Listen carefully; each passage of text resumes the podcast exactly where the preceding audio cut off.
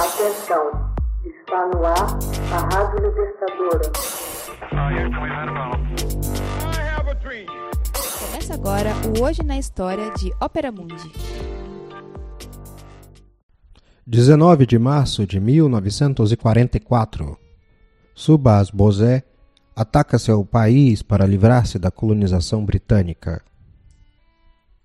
Em 19 de março de 1944, Subhas Chandra Bose ataca as Índias Britânicas ao lado das tropas japonesas e entra na história de seu país como o mais determinado inimigo do Reino Unido.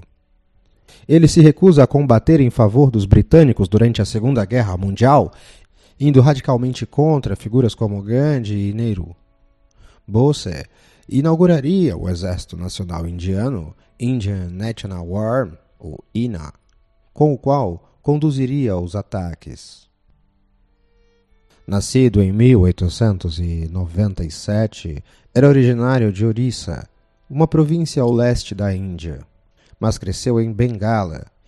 Seu engajamento político e a rejeição à colonização britânica o levou a se alistar no Partido do Congresso, cuja presidência assumiu de 1938 a 1939 representava os setores mais à esquerda do Partido do Congresso, opunha-se a Gandhi quanto aos seus métodos para fazer pressão sobre os britânicos e desdenhava de sua filosofia de não violência. Em 1939, forma seu próprio partido, o Bloco Avante, que se distinguia por suas posições violentamente anti-britânicas, no momento em que a guerra eclode. Posições que em 1940 o levaram pela décima primeira vez aos cárceres britânicos. Bossé alcança a liberdade graças a uma greve de fome, mas os britânicos esperam prendê-lo de novo assim que recuperasse suas forças. Enquanto isso, o líder nacionalista consegue deixar sua residência em Calcutá disfarçado de agente de segurança muçulmano consegue pegar um trem e atravessa a pé os territórios tribais ao noroeste do atual Paquistão, fazendo-se passar por surdo-mudo. Deixa dessa maneira o British Raj, as Índias Britânicas, e chega em Cabul. De lá, alcançaria a Alemanha nazista pela União Soviética, ainda ligada a Berlim pelo Pacto de Não Agressão. Este homem de ideias socialistas vê nas potências do eixo aliados preciosos para a conquista da independência indiana. O ministro do Exterior, Ribbentrop, diz-lhe que pode contar com a ajuda de seu país. Todavia, Hitler dá só um apoio débil à ideia de independência dos indianos, que afirmam também descender da raça ariana. O primeiro projeto de Bosé consistia em atacar o Raj pelo noroeste.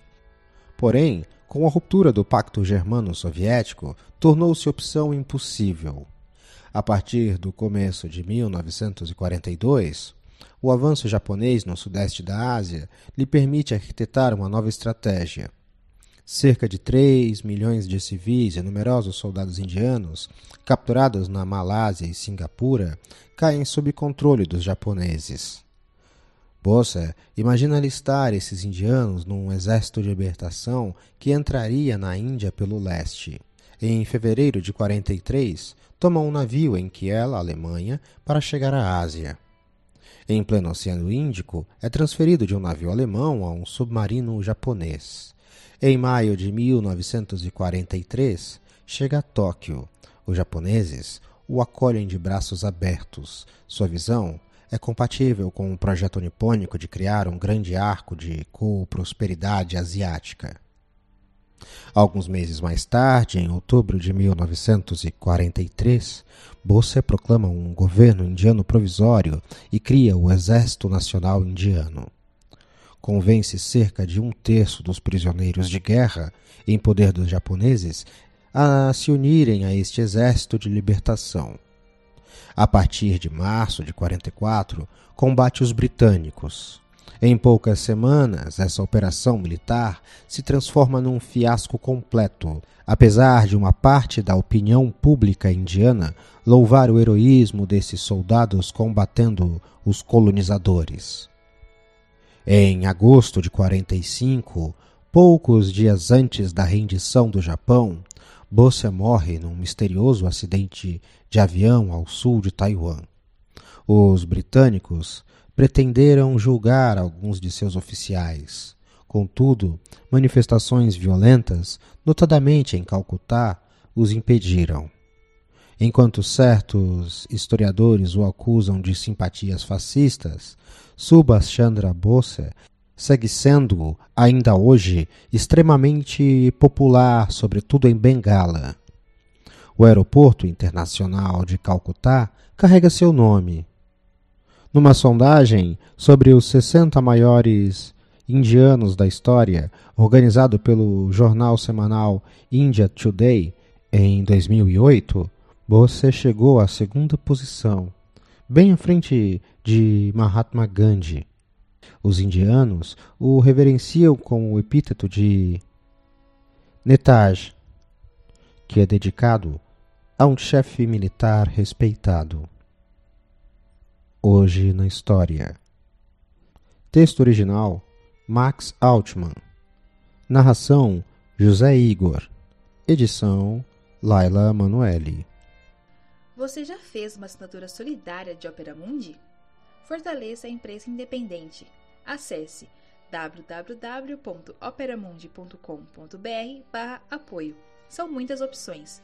Você também pode fazer um Pix usando a chave apoie.operamundi.com.br. Obrigada!